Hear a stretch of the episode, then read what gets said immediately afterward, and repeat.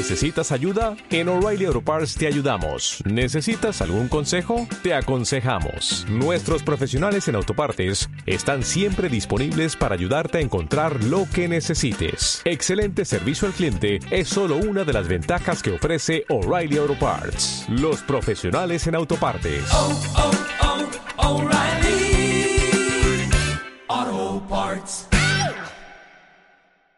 Este fin de semana en el diario El País, eh, Yuval Harari, el autor de Sapiens, de Mudeus, son fenómenos editoriales extraordinarios, pues ese hombre publicaba un artículo titulado Los cerebros hackeados votan. En ese artículo afirmaba que se nos manipula muy fácilmente porque nuestro cerebro es un sistema operativo fácilmente hackeable, porque creemos que tomamos decisiones libremente pero finalmente eso del libre albedrío es un mito, un mito peligroso además. Vamos a hablar con la profesora Elena Matute. Elena, muy buenos días. Hola, buenos días, ¿qué tal? Buenos somos, días. Buenos días. ¿Somos libres, Elena, de tomar nuestras decisiones? ¿Lo hacemos libremente? Bueno, ahí hay una discusión abierta sobre si existe o no el libre albedrío. Alari ha dicho directamente que no existe. Yo creo que eso es un tema que, que se está investigando, que, que hay un debate importante.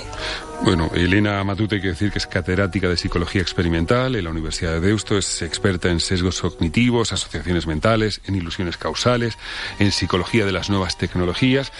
Vamos, si hay alguien en España para hablar de este asunto es, Vamos a eh, hablar con es Elena. Elena, es Elena Matute. De ese artículo, eh, una vez más, la propia complejidad de la explicación dificulta mucho eh, llegar a su comprensión. Es decir, no comprendemos de verdad, Elena, qué es lo que está ocurriendo. Sí, bueno, yo creo que es que además en este artículo eh, yo creo que está mezclando por lo menos, por lo menos dos discusiones que, que desde mi punto de vista son independientes.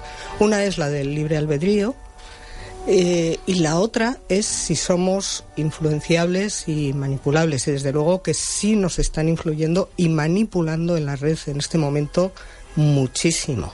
Más que nunca en la historia, ¿no? separaría. Sí, sí, más que nunca. Yo, yo separaría las dos discusiones, las dos son muy interesantes, pero y en el artículo viene todo mezclado, la verdad, está como muy exagerado todo, pero, pero sí que nos están manipulando y vamos, hay mucho que hablar de eso, sí. Vale, eh, hay mucho que hablar, vamos a hacer una pequeña pausa, vamos a incorporar a nuestros escépticos en la conversación.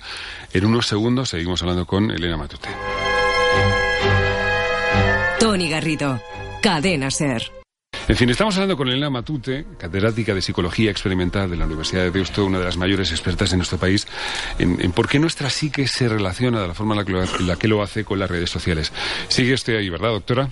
Sí, sí, aquí estamos, sí. Bueno, intentamos saber cómo es posible, eh, porque es verdad que nos engañan mucho. Los hackers están esta Bueno, mañana. es que tope, esta ¿eh? mañana es esto un poltergeist, no sé cuál es. pero- Eh, estábamos investigando. ¿Sigue ahí, doctora? Sí, sí, de momento no me han echado. Es que ha aparecido ahí un, un ruido un poco extraño. Bueno, estamos preguntándonos esta mañana por qué es tan fácil manipularnos, porque en el fondo es muy fácil hacerlo una y otra vez. Sí, eh, vamos a ver. Porque somos tontos. No, a- ver, hay, hay muchas cosas, eh, que es que también en este artículo de Arari lo contaba como si fuera el último descubrimiento de hace tres días, y, y además donde solo influye la biología y demás, yo creo que en psicología llevamos, no sé, desde finales del siglo XIX dejando bien claro que, que las personas y los demás animales eh, funcionamos igual en esto, somos perfectamente manipulables si, si se puede utilizar el condicionamiento. Sabemos que también tenemos una serie de sesgos cognitivos que, por cierto, están ahora muy de moda y, y, y, bueno, nosotros hemos trabajado, por ejemplo, en, en- ver cómo se pueden reducir esos sesgos, que son errores que cometemos todos en el razonamiento, la atención, el, el- el pensamiento.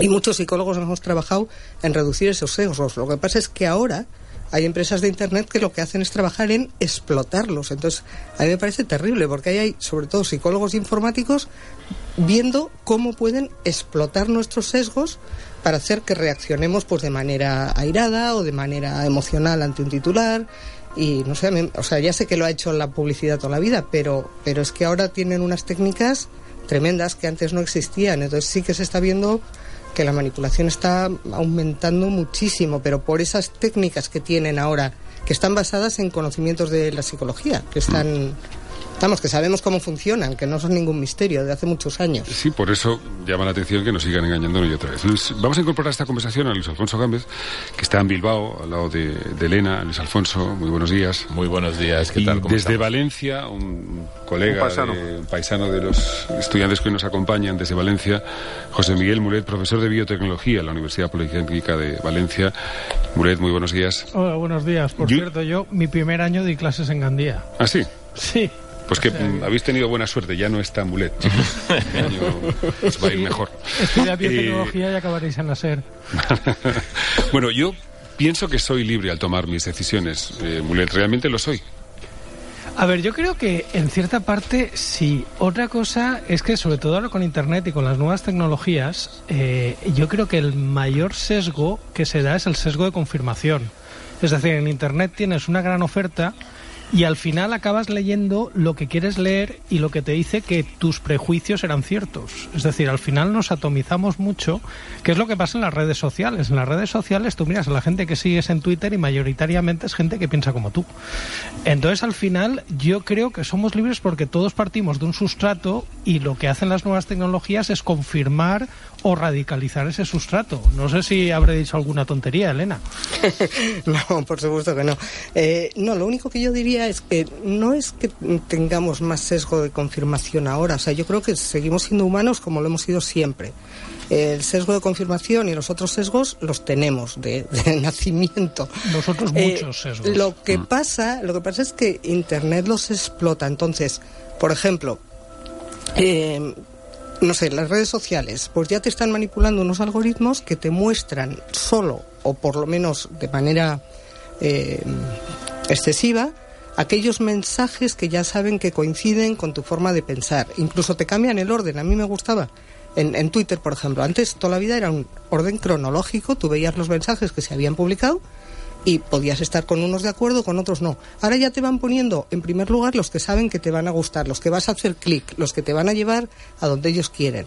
Y estoy hablando de Twitter, que es una de las que menos manipula, porque Sí, eh. Facebook, Facebook ni te cuento cómo manipula lo que te muestra de tus amigos. O sea, no es que tú tengas el sesgo de confirmación, que por supuesto que lo tienes, sino que Facebook te lo explota porque te muestra aquellos contenidos que son los que tú vas a pinchar y los que te van a hacer pasar más tiempo en esa web. Punto. No hay, o sea, el único interés hoy en día es que pases más tiempo en determinadas webs. Pero Elena, déjame preguntarle a, Sí. a Luis Alfonso, porque eh, Luis Alfonso trabaja en un periódico y, y en muchas ocasiones tú mismo tendrás que reducir, sintetizar información y en el camino te dejarás eh, gran parte de la información relevante simplemente tratando de que la gente lo entienda. Eh, Claro, y simplemente tratando de, de meterlo en el, en el espacio, ¿no? Eso es algo que nos pasa siempre. Eh, los periodistas, eh, como tú bien sabes, en la radio es el tiempo, en el, en el papel es el espacio, estamos acostumbrados a intentar sintetizar lo más posible. Luego ya depende de si tú mm, lo que quieres es manipular o no manipular. Eso, toda la vida ha existido periodistas eh, o medios que han manipulado y que han presentado. Mm, creo que por, por un caso extremo tenemos la Fox en Estados Unidos, ¿no? No es lo mismo ver la Fox que ver otro canal de televisión. Eh, estabais hablando de, de Facebook y de todo esto. Habláis de las burbujas. Eh, un problema que hay, y cuando yo leo un periódico, escucho una cadena de radio, puedo saber de qué pie cojea o de qué pie cogeo yo. Pero en el momento, en estos momentos lo que hacen en, en internet es aislarte y no dejarte ver las otras cabeceras, por decirlo de algún modo, ¿no, Elena? Algo así, Sí, ¿no? sí, claro. Es que la diferencia enorme que yo veo es que el periódico, cual- por mucho que manipule o que no manipule, lanza un mensaje, un artículo. Entonces, ese nos tiene que llegar a todos y a unos calará más, a otros menos, pero, pero no te puede manipular individualmente. En Internet te manipulan individualmente porque ya saben cómo vas a reaccionar tú y cómo voy a reaccionar yo. En el Entonces, fondo, men- Elena- el mensaje que vemos cada uno de nosotros es diferente, no vemos la misma web. En el fondo, Elena, mira, vamos a poner un ejemplo. ¿no? Seguro que muchos han visto una película, se llamaba La vida de los otros, en el que, la que un agente de la Stasi ponía micros a una pareja de actores. Ocurría todo en la República Democrática Alemana. En un sistema que ejerce todo su poder, nada es privado. Crista, Crista, se te olvidó nuestra cita del jueves. Vamos, sube. Seguro que, que han visto esa película. Eh, es aterrador y es de, fi- bueno, es- no es una ficción, está basada No, no. En, en realmente ese sueño húmedo de Stalin. En el fondo, el régimen totalitario lo ejercen ahora eh, esas grandes compañías que están escuchando nuestras conversaciones a través del micrófono de nuestro teléfono. Eh, es lo que antes era un régimen totalitario y ahora se llama una web de O compras. es el pan de cada día en todos los países. Elena. Sí, sí, sí, es que, vamos, yo creo que es así. ¿eh? Y hay- al final se están haciendo con el poder del mundo cuatro empresas, que son las que conocen, es que nos conocen mejor que nuestra propia madre, y es muy grave decir eso, porque tu madre sabe cómo vas a reaccionar o, qué- o cuándo te puede dar un mensaje, cuándo te puede dar una noticia, cómo dártela. Pues es que ahora esta gente, claro, y cada vez más, ¿eh? porque tengamos en cuenta que esto está empezando. Y los datos que están recopilando sobre todos nosotros, la gente dice, va, yo no tengo nada que esconder. Pero es que no es esconder, o sea, no, no es tu correo electrónico, es tu personalidad, es, es el tus, cruce. com- tus compras en la librería, tus, las películas que ves. Es todo, es eh, Las webs que visitas o no visitas, Todo. la gente a la que sigues o no, y todo eso lo cruza, ¿no? Es un poco lo que llaman ahora la- el Big Data, ¿no? Exacto. O sea, todos esos datos a lo bestia que, eh, que para manejarlos necesitan grandes ordenadores que pueden decir cosas que ni nosotros sepamos de nosotros mismos hasta Eso, cierto ¿eh? punto, es que, ¿no? ¿no? no, es que nos conocen mejor que nosotros mismos y si no ahora mismo, porque igual todavía no es perfecto este sistema y de vez en cuando te llega publicidad que no tiene nada que ver contigo, eh, si no ahora mismo, dentro de muy poco, porque además esto va a una velocidad tremenda. O sea, todavía hay errores que yo los veo. A mí, por ejemplo, yo estoy todo el día criticando estas cosas en redes sociales y me llega mucha publicidad de pon tus anuncios en Internet con nosotros. Bueno, a mí a mí me ¿Los has puesto, Elena? ¿Ha funcionado? No, pero estoy a- a pensando ponerlos. Greenpeace. A mí de astrología. ¿Ves? Claro, eh, o sea, todavía hay errores, Ah. pero, pero son errores que están basados en esto en, y, y que Sí, se es están verdad. limando, cada vez hay menos errores. ¿eh? Claro. Sí, es verdad que cualquiera que haya buscado un viaje eh, Sí. ha ido a Baqueira Beret y ha vuelto y todavía te sigue poniendo publicidad sobre aquello. Pues llegará el Sí. día donde ya sepan que has ido, que has vuelto, que has estado, que es lo que te ha gustado, Magueira, si ha nevado o no.